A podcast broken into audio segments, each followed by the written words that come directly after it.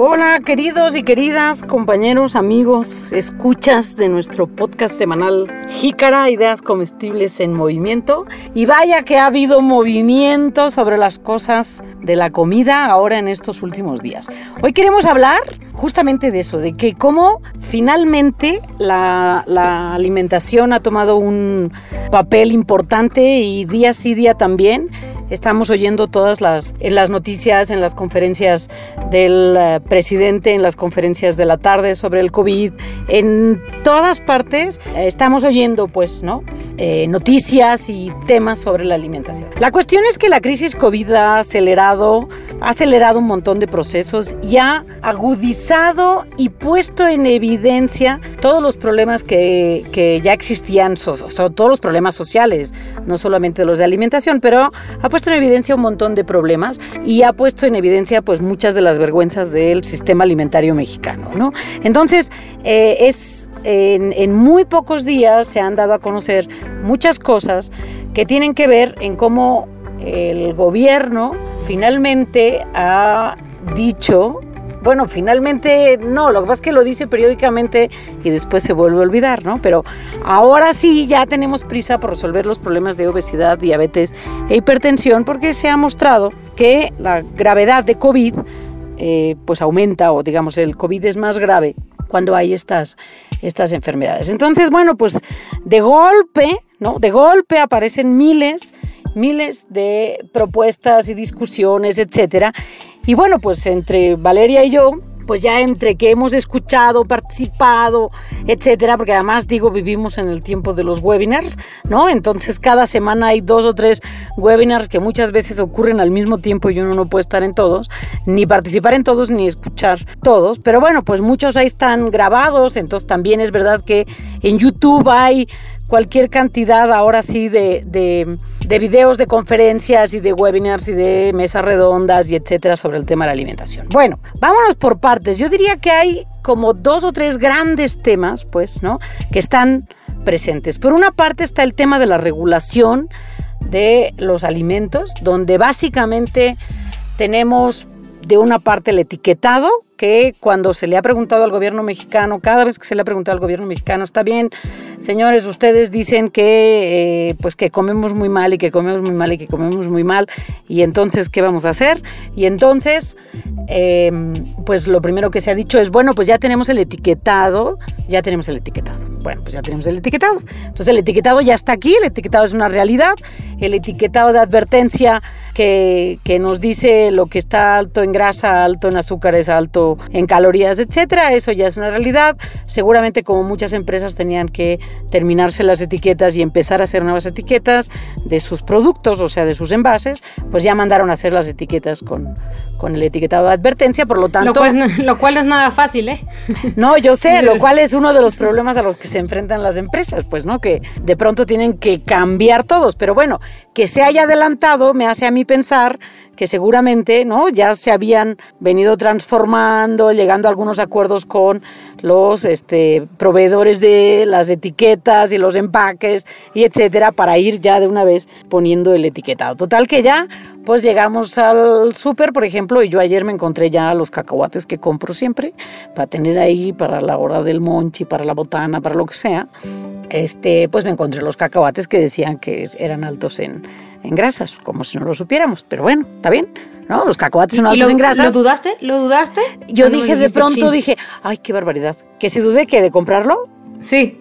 No, por supuesto que pues yo ya sabía. o sea, los cacahuates son oleaginosas, no manches. ¿Cómo lo voy a dudar? Es como que me digan la mermelada es alta en azúcar, pues ya lo sabíamos, ¿no? ¿O qué no? Ahora, yo creo que hay cosas que a la gente sí le van a sorprender. Por ejemplo, el catsup. Así es. El catsup sí le va a sorprender a la gente. Cosas que le va a sorprender serán los jugos ¿eh? porque la gente supone siempre que los jugos para los niños sí son saludables en contraste de las bebidas azucaradas, refrescos y demás, ¿no? Pues los jugos también tienen azúcar, etcétera. Entonces vamos a ver, vamos a ver cuál va a ser la reacción. Pero bueno, esa es una y luego, pues la otra gran ley o digamos regulación que de la que se ha hablado estos días eh, tiene que ver con la prohibición a la venta de niños en el estado de Oaxaca, la prohibición de que los niños, o sea, de que se pueda vender a los niños alimentos eh, empacados altos en que entren a esa categoría de altos en grasa, altos en azúcares, altos en calorías, eh, altos en sodio. Entonces, pues nada, se acabó, ¿no? O sea, los niños no pueden ir a comprar un refresco, no pueden ir a comprar unas papas, no pueden ir a comprar. Es decir, entra en la misma categoría, en la misma categoría de que los cigarros y las bebidas alcohólicas, ¿no? Entonces, bueno, vamos a ver esto, a ver cómo va a funcionar. Hay en la prensa mucha discusión, ¿no? Hay muchos articulistas que hablan a favor y en contra. Eh, mientras por una parte, sí, sí, sí, ya vamos a golpear a la industria todo, pues, ¿no? Hay otros que dicen, bueno, pues vamos a golpear a la industria, pero pues va a haber otras posibilidades, porque bueno, pues al niño no se le va a prohibir comprar una, un churro. Chocolate. Sí, o un chocolate. Un o chocolate, un churro, unas un churro. papitas. Bueno, al niño se le... Sí, pero de, de, Ah. digamos, de, de Ya, de la calle, digamos. Ya, o sea, ya, al niño, digamos, el niño no va a poder comprar en la tienda un producto bimbo, vamos a llamarle así, pero sí va a poder comprar en el puesto que vende churros. Eso sí. Sí. Ahora, eso ya sabemos que está fuera de la legislación de todo. ¿No? Lo que no sabemos en realidad es qué porcentaje de lo que comemos viene de una parte y qué porcentaje viene del, del comercio Claro, formal, por digamos. Eso, sí, por eso nuestro come- digo, lo, lo dirá seguramente más adelante, pero como una política para cambio de comportamiento no nada más funciona de un lado, sino que hay que hacer todo algo, todo 360 incluyendo la educación. Pero Claro, bueno, si no, termina de hacer este de, la, de lo de Oaxaca y la, porque te falta una de las regulaciones interesantes. Ok, entonces bueno, este, esa, ese de Oaxaca vamos a ver cómo va a funcionar. Vamos a ver cómo va a funcionar. Eh, hay la intención, hay la intención de hacerlo en todo, o sea, digamos, varios estados han mostrado su interés de poder hacer algo semejante. Eh, pues tiene sus riesgos, ¿no? Que es, bueno, pues qué, qué provoca el hecho de prohibir algo que de por sí forma parte de la vida cotidiana de la gente, ¿no?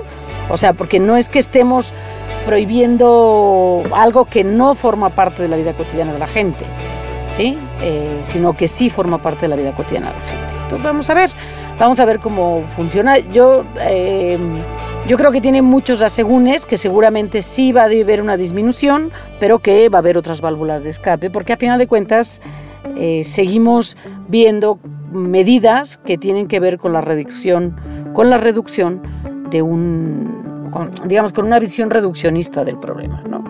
Y bueno, y por otra parte, eh, bueno, a ver, ¿qué otra regulación me falta, Valeria, según tú? La de la publicidad, la de Ah, los sí. personajes y luego lo de las vitaminas añadidas.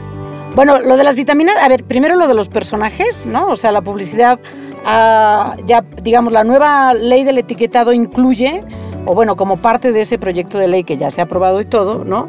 Eh, incluye también la eliminación de personajes promocionales, por lo tanto el osito bimbo desaparece, el elefantito Melvin desaparece, eh, todos los personajes que estaban asociados a la comida infantil, básicamente todos los personajes en general desaparecen.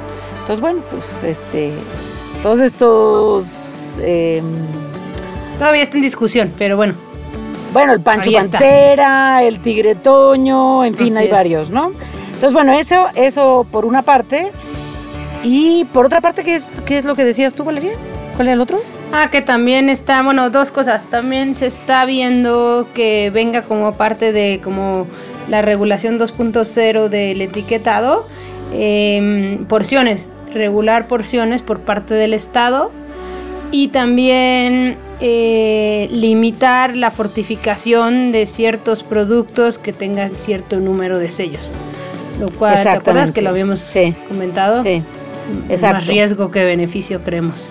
sí, exacto. ¿No? Que si, que si los, que los alimentos, digamos, la ley sería, que no está aprobada esta, esta discusión, sería que aquellos productos que tienen más de dos etiquetas, creo, de advertencia, ¿no? O que tienen etiquetas de advertencia o varias etiquetas de advertencia, no pudieran tener suplementación. Y por tanto, además, no lo pudieran decir. ¿Sí? No lo pudieran ni tener ni decir. Ajá. Así es. Entonces, pues bueno, se, dejaríamos de tener uno de los vehículos de eh, fortificación. Lo que pasa es que tampoco está muy claro porque hay que ver esto cómo se empata con la ley de la fortificación de las harinas eh, de trigo, porque por ejemplo todas las galletas, independientemente si tienen sellos o no, por ley toda la harina de trigo está fortificada. Sí, sí, no, no es en el producto industrializado, porque en general todo esta, toda esta ola de, de regulaciones y normatividad viene de, de, de, de la Organización Panamericana de la Salud, y, su, y su clasificación de alimentos ultraprocesados. claro. Entonces, más bien va hacia ese sentido, no tanto como el ingrediente fortificado por ley, sino que no un cereal, por ejemplo, o un pan, unas galletas, que sobre todo los cereales, ¿no? Porque a través de los muchos años han sido un vehículo importante. de, de, nutrimentos como las vitaminas B, el hierro, el ácido fólico, hasta calcio, vitamina D. Exacto, claro, la pregunta es, eh, o digamos, el planteamiento sería, esta, vamos a suponer que eso se hiciera y que tuviera su lógica y todo. La pregunta es si va a haber una alternativa a eso. Es decir, cualquier cosa que se prohíba, cualquier cosa que se restrinja, cualquier cosa que se elimine, si no se ofrece una alternativa, pues que nos quedamos en el peor de los escenarios. Lo que nos falta es por ver la alternativa. Porque prohibir es muy fácil, digamos. Ahora, también una de las cosas que se ha dicho es que no se ha establecido el, cuál va a ser el mecanismo de vigilancia. Porque prohibir es muy fácil, pero si tú no tienes un mecanismo de vigilancia, este, no, no, no queda claro. Y tan no queda claro si no hay un mecanismo de vigilancia que también, por ejemplo, eh, la restricción de la venta de comida eh, industrializada dentro de las escuelas ya existe desde el primer reglamento de escuelas, que si no me equivoco fue en 2010-2011. Y ese, ese reglamento, que yo recuerdo haberlo observado, o sea, cómo se, se implementó, y yo lo observé de primera mano, o sea, no me cuentan, yo ahí lo vi en unas escuelas en Yucatán, em, ese reglamento no tuvo éxito no tuvo éxito, no se llevó a cabo de manera fehaciente, había mucha confusión de cómo llevarlo a cabo. Eh, eh, la gente como que, además, no solamente, o sea, no solamente había una venta pirata, que había, eh, y que había, digo, yo lo vi en Yucatán, pero a mí me contaron de muchas escuelas en la Ciudad de México que afuera de la escuela, a la hora del recreo, había mecanismos para mandar al recreo a los niños este, la comida empaquetada, o sea, la comida industrializada. Entonces, bueno, no, no venía mucho al caso. Y luego también, pues bueno, no había la venta, adentro de la escuela, pero entonces a la entrada de la escuela pues se podía comprar. Entonces tampoco es como lógico, ¿no? O sea, es decir, no, estamos haciendo como políticas que siempre se van quedando como, como fraccionadas, es decir, o sea, como que van quedando como ocurrencias que no forman parte de un plan maestro más grande y que tenga que ver con algo más grande. Aparentemente, aparentemente, y esa era como la otra parte de las, de las políticas. Aparentemente sí hay un programa más amplio que ha sido presentado, lo que pasa, o sea, ha sido presentado la semana pasada, se presentó en la conferencia, en una de las conferencias vespertinas que va a liderar la Secretaría del Bienestar y entonces se presentó este como conjunto, o sea, como el programa maestro, digamos, ¿no? de las, los programas de alimentación para mejorar la alimentación en México, ¿no? Pero se presentaron ahí una serie de puntos, pero el documento como tal no existe, ¿no? Entonces, este, eh, lo que estamos viendo básicamente es que hay una intención de resolver esto muy rápido, muy rápido, donde, bueno, pues donde la, la, digamos, yo la primera crítica que les haría es, de veras, de veras tienen que salir con la urgencia ahora por los muertos por COVID y no por la emergencia según que ya se había dado por los problemas de diabetes en México. O sea, en, México la, la, emergencia sanitaria por obesidad y diabetes ya se, había, ya se había decretado. Y sin embargo esa emergencia no sirvió para nada. Ahora sí, porque las cifras de los muertos por COVID se les caen encima. Y eso me recuerda a cuando las cifras de enfermos por cólera era un tema de interés nacional porque era parte de la imagen de México ante la OCDE, que en ese momento, en 1992, México estaba, o sea, acababa de entrar o estaba terminando de hacer la negociación para entrar. Entonces, bueno, eh, eh, pareciera lo mismo, o sea, digo, a mí me parece muy bien que se haga, o sea, no, no me parece mal, no más faltaba, o sea, por supuesto que estoy de acuerdo en que se hagan las políticas públicas, que se definan, me gusta mucho la idea de que haya tanta discusión en todas partes, ¿no? Me gustaría que hubiera una discusión más informada, eso sí es, verdad. Me gustaría que hubiera una discusión más, eh, más templada, más analítica y no una discusión tan polarizada de alimentos buenos y malos y los buenos del cuento y los malos del cuento, etcétera, ¿no? Que incluyera un planteamiento, perdón, que un planteamiento a mejorar a, mediano y largo plazo. ¿no? O sea, no de, darle de darle un margen para mejorar los productos, para mejorar la vigilancia, para mejorar la educación, para, ¿no? Pero no, no, no, no transversal, ¿no? Así de que ahorita, aquí así el muro, nada, ya. Claro, y, y se hace además sin, sin tener demasiado, demasiado análisis del impacto, ¿no? Y, y es tan a corraprisa que también a correprisa se quita. ¿Me explicó? O sea, eh, eh, acaban siendo llamaradas más que planes más organizados, ¿no? Entonces, bueno, en todo esto, pues se ha hablado mucho ahora, se ha hablado mucho del famoso GISAMAC. El GISAMAC es el Grupo Intersectorial para la Alimentación, la Agricultura agroecológica y la sustentabilidad. Y entonces, bueno, pues en medio de todo esto ha salido la discusión que eh, ha sido puesta y ha, ha salido porque se filtraron unas declaraciones del secretario Víctor Toledo, que el secretario Toledo es el secretario de eh, Medio Ambiente de la Semarnat. Y entonces eh, el secretario dijo que, bueno, pues que en la 4T hay un montón de contradicciones y que todos los proyectos que él hace para la transición agroecológica están tumbados por otros miembros del gabinete, ¿sí? Que eh, tienen intereses puestos en la industria. Más allá de que si son o no son intereses puestos en la industria, lo que es una realidad, lo que es una realidad es que pues México ha adquirido una serie de compromisos en el tratado entre México, Estados Unidos y Canadá, en el TEMEC, ¿sí? para la producción y distribución de alimentos. Y no está claro cómo va a funcionar eso con la supuesta o planteamiento suponemos que aceptado, pues, ¿no? Por, por, como parte. Pero no suponemos, a ver, es un hecho que está como parte del proyecto nacional, ajá, de este sexenio, del programa nacional este, de este sexenio, está el desarrollo de la sustentabilidad. En, México, en cuanto entró este, López Obrador al gobierno, dijo que se iban a prohibir los transgénicos y los glifosatos. Punto. Sin más discusión. ¿Ok? Entonces, sin embargo, en las negociaciones posteriores la cosa se ha ido templando. Lo que acaba generando hoy, ¿sí? Es el hecho de que en el gabinete haya estas aperturas o estas discusiones, si bien es cierto que permite la discusión a nivel, digamos, eh, de, la, de la opinión pública, permite la discusión de todo esto, es decir, qué modelo vamos a tomar, ¿no? O cómo conjuntamos los dos modelos, porque tampoco estoy tan segura que haya que escoger o puro, ¿no? Eh, agricultura súper este, industrializada, eh, bueno, la forma de producir pues con transgénicos, con sustancias que están discutidas a nivel internacional, etcétera, ¿sí? O no puede ser eso o volvernos todos campesinos en las esquinas, o sea, en esos dos, en esos dos extremos pues hay un montón de posibilidades, pues, ¿no?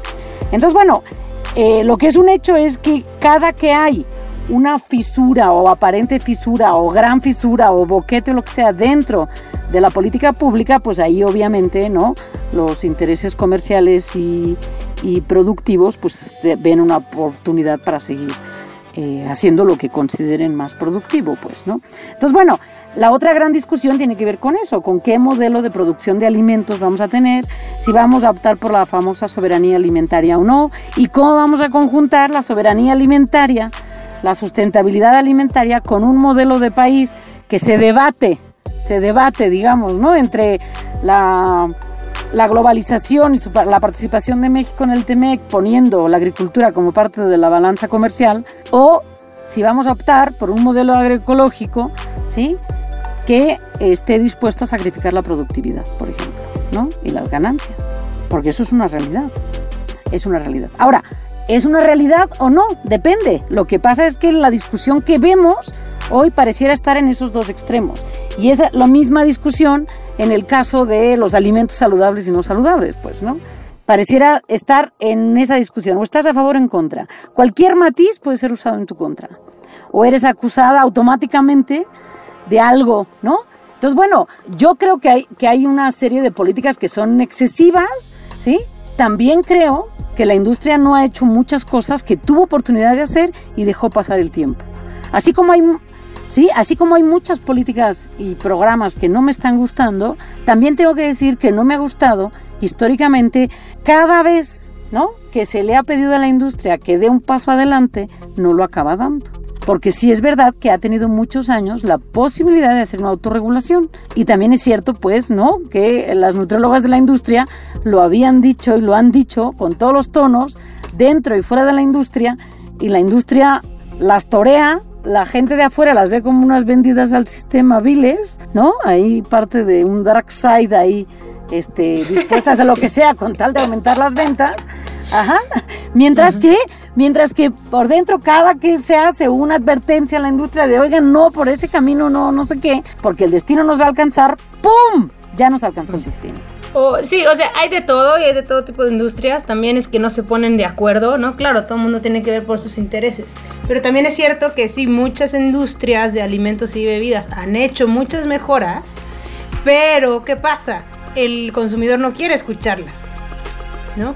Y entonces es un rollo de, bueno, ¿a quién le digo? Entonces sí le digo todo lo que he cambiado, pero entonces siempre va a haber algo más que cambiar pero bueno, todos estos planes, ese es, un rollo, ¿no? Pero yo creo que, yo creo que sí se han hecho muchos cambios, no lo suficientes, no se han comunicado, el consumidor no está listo ni para tanto cambio en la industria, ni para esta tanta regulación. O sea, yo creo que el, el que más, ¿no? O sea, el que más va a pagar es pues es el consumidor, es el consumidor de a pie, que se va a sacar de onda. Este, ¿cómo, ¿Cómo ves el tema de la confianza ahí? O sea, ¿en quién van a confiar? Ya ni en el, ni en el, ya no confían en el gobierno, ahora ni en la industria, ni, o sea, ¿qué? Van a acabar confiando, digo, ojalá, y este, todo estaría sano, sobre todo higiénico en la calle y se, y, se ayude a todo el, todo el eh, sistema socioeconómico de todas las ventas en la calle. Pero, Ahora entra también ahí el, asunto de la higiene, ¿no? En estos tiempos de COVID. Entonces, bueno, es un, es un, rollo, ¿no?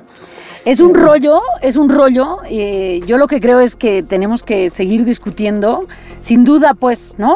O sea, si, si mm, seguimos manteniendo un proyecto social que consiste en que los sujetos puedan tomar sus propias decisiones, pues lo más importante es que el sujeto pueda tomar, tomar sus propias decisiones, ya no digamos sabiendo la información. O sea, saberla, sino reflexionar, digamos, ¿no? O sea, por eso es importante generar opinión pública sobre todo esto, ¿no? O sea, que se discuta, que se discuta mucho, que haya muchos espacios. Siento que es verdad que se discute, no estoy tan segura que se vaya a discutir en todos lados. También hay que decir, ¿no? Que toda esta discusión aparece en un momento donde no solamente hay una crisis sanitaria, ojo, estamos en una crisis económica muy severa derivada de la crisis sanitaria, lo que hace, pues, ¿no? Que la población pues va a tener, tiene, si de por sí ya teníamos población con problemas de inseguridad alimentaria, pues los vamos a tener más. Y tenemos más población y poco a poco están aumentando más, ¿no? Los, los, em, los, la población que, que, pues, que está enfrentando inseguridad alimentaria. Entonces, bueno, está bien, no lo que quiere o puede consumir, que le gusta, le da satisfacción, le quita el hambre, es lo más barato, etcétera, está lleno de sellos. Muy bien, ¿cuál es la alternativa? O sea, lo que, lo que sí vamos a, lo que sí me parece que es un hecho es que mientras que unas, unos, digamos, unas políticas van muy rápido, la política de las alternativas va muy lenta. Y eso es lo que me preocupa. Eso es lo que me preocupa particularmente con la gente más vulnerable. Porque si hoy también vemos, ¿no? La crisis COVID, pues lo podemos ver en, en relación a las comorbilidades. Y entonces tenemos un panorama que es que es, ¿no? La obesidad y la diabetes, con todas las implicaciones que tiene de estar poniendo el ojo sobre la corporalidad y no el ojo sobre las condiciones de vida. Porque si nosotros ponemos el ojo sobre las condiciones de vida, lo que los datos que han salido muy despacito sobre las condiciones socioeconómicas de la población que se muere por COVID, lo que vemos es que es nivel socioeconómico bajo. Ajá, entonces ahí estaríamos poniendo el ojo sobre las condiciones estructurales y no poniendo el ojo sobre las corporalidades. Y estaríamos poniendo el ojo sobre las condiciones estructurales resultadas de un sistema político y económico determinado y no sobre los, si lo ponemos sobre las corporalidades, acaba siendo resultado de las decisiones individuales. Exactamente, y eso pues es, es está complicado. O sea, a mí lo que, lo que me parece es que hay que seguir empujando la discusión, hay que seguir empujando la, política pública.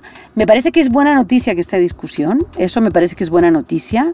Me parece que es buena noticia que se mueva, ¿sí? Que se mueva. Eh, efectivamente, lo que me parece, digamos, en eso lo que creo que hay que matizar es que no se vale mover para, algún, para cualquier lado. O sea, me gustaría pensar que podemos tener eh, decisiones más ah, amplias y no tan reduccionistas, pues, ¿no? Políticas públicas que consideren la complejidad del fenómeno y no políticas públicas que una vez más, que una vez más se vayan sobre eh, lo mismo, como, lo, como sucede con la, materia obligatoria sobre bienestar y salud en las escuelas, ¿no? De vida saludable se llama, ¿no? Entonces, bueno, está muy bien, pasa que ya había, ya había contenidos de vida saludable. Ok, ahora va a ser una materia extra. Bueno, vale. ¿Cuál es la diferencia? O sea, va a tener un enfoque distinto, va a tener este, o sea, ¿cuál es la diferencia en relación a lo que a lo que ya existían los libros de texto gratuitos, por ejemplo, ¿no? Entonces eso, todo eso nos falta por ver eh, y sobre todo yo extraño el que no haya habido una mayor reflexión sobre, bueno, si ya existían en las escuelas ¿no? Los, los contenidos de, de, vida saludable, alimentación y demás, los contenidos ya existían en los libros de texto, ¿por qué no hemos hecho una reflexión y un análisis de cuál ha sido el impacto de esos, de esos contenidos? Así es, o sea, entonces nos vamos a una cosa más... Exactamente, entonces nos vamos al... Pero claro, pero vigilancia de lo que sí se ha hecho, ¿no? Sí, sí, sí. Bueno, evaluación de lo que ha tenido impacto, pero, pero pues es que eso se planea desde, desde, el, desde el punto base para ver el impacto ¿no? a corto, mediano, largo plazo. No, yo, yo no veo, no sé si tú sepas que alguien esté midiendo esto. ¿no? Eh, los estudios, cuando menos, cuando menos del etiquetado frontal de los hexágonos, Em, en Chile no se ha logrado que es similar, bueno, está es más estricto aquí en México todavía. En Chile al menos decía, me parece que en Chile dice alto en, aquí dice exceso en. Entonces, y, los, y los perfiles eh, este, limitativos son más estrictos. Bueno, el caso es que pues no han tenido el efecto esperado. Eh, digo, no sé, se debió haber tomado en cuenta, no sé, tal vez aprender de algo, pero bueno. Eh, ojalá, ojalá alguien lo haga para así hacer una reevaluación ah, eh, y, ajustar. Ahora, y ver que... Ajá. Y ver qué, perdón. No, y ver que otras eh, intervenciones a nivel social, de educación, de comportamiento, de modificación del ambiente, se hacen, ¿no? Porque todos esos em, las promesas del agua, del agua disponible en las escuelas públicas, ¿no? Eh, no, no, no, bueno, yo no veo que se haya hecho y ahora es más relevante que nunca, ¿no? O sea, si hay, si van, llegamos al semáforo verde, eh, hay muchas, hay, hay, protocolo básico es tener agua limpia para que los niños se laven las manos, ¿no? O sea, pues, empezaremos por ahí pues empezaríamos por ahí, ¿no? Entonces, bueno, pues ese es, es, es, por eso yo decía, ¿no? Que se quedan como fraccionadas, restringidas, este, a medio camino, en fin. O sea, vamos a ver, vamos a ver, vamos a ver. O sea, yo hay veces que digo, bueno, pues no nos queda más remedio que dar el beneficio de la duda porque no hay de otra. O sea, porque lo siguiente, si no es apaga y vámonos y ya, ¿no? Este, apaguen la luz, apaguen, apaguen el mundo que me quiero bajar, ¿no? Entonces, bueno, este... Pues digo, una amiga decía, me quiero cambiar de planeta. Me quiero cambiar de planeta, exacto. ¿No? Entonces, este ese, es, digo, no, no queda de otra más que dar el beneficio de la duda, pero bueno, hay cosas que uno ya ha visto varias veces, ¿no? Por una parte. Ahora, lo que sí podemos decir es que, por ejemplo, si hay una disminución en el consumo de ciertos alimentos que tienen etiquetas, eso no necesariamente ni inmediatamente va a significar la disminución, la disminución de la obesidad. Y eso creo que a veces se nos olvida, ¿no? O sea, se olvida. No es matemático el asunto. Exacto. En primera no es matemático, pero en segunda, ¿sí? Cuando se hace el análisis o, o se usan los, los argumentos para decir del caso de Chile o del caso del impuesto al refresco, etcétera, se dice que sí se ha disminuido, ¿no? Tanto por ciento, que es bastante poco, pero bueno, se ha disminuido de tanto por ciento del consumo de bebidas azucaradas, o tanto por ciento se ha disminuido de la compra de los productos que tienen sellos. Muy bien. Muy bien, se ha disminuido. ¿Y eso qué impacto ha tenido en las cifras de obesidad en el país? Porque eso es lo que a final de cuentas queremos. O sea, no queremos, pues, o sea, nada más. Ahora, si lo que hay que hacer es regular la industria, yo también digo, bueno, hagamos regulación en serio, en serio. De la de en serio que digo, pues se puede reducir, yo este, que conste que yo lo digo cada que puedo y también digo cada que puedo que eso no es invención mía, que yo se lo oí decir a nutriólogas de la industria en un congreso de nutrición, este, pedir que se redujera la cantidad de azúcar que pueden tener todos esos productos, por ley, punto. ¿No? La discusión del códex, la, exacto, todos parejo, nada de que a ver si sí, si yo, no, todos parejo. Entonces, bueno, pues a ver, a ver qué. Ahora, Pero a ver, que, a, y, vamos, a, vamos a regular también las panaderías. Ah, ¿cómo? Por ejemplo. Que por cierto se, se, multiplican. Se multiplican, exacto. Son las. Este, leí o escuché, no me acuerdo bien dónde, que, que fueron las ganonas, por ejemplo, en Chile. ¿No? Las panaderías, porque, la gente, como dices, no, la alternativa que es al pan empacado es la panadería. Por lo general, digo, definitivamente sabe más rico y tendrá menos conservadores, pero, pero puede ser que tenga mucho más sodio y más azúcar. Incluso más grasa. Más grasa, más grasa también. Exacto. Entonces, bueno, eh, queda mucho, queda mucha tela donde cortar.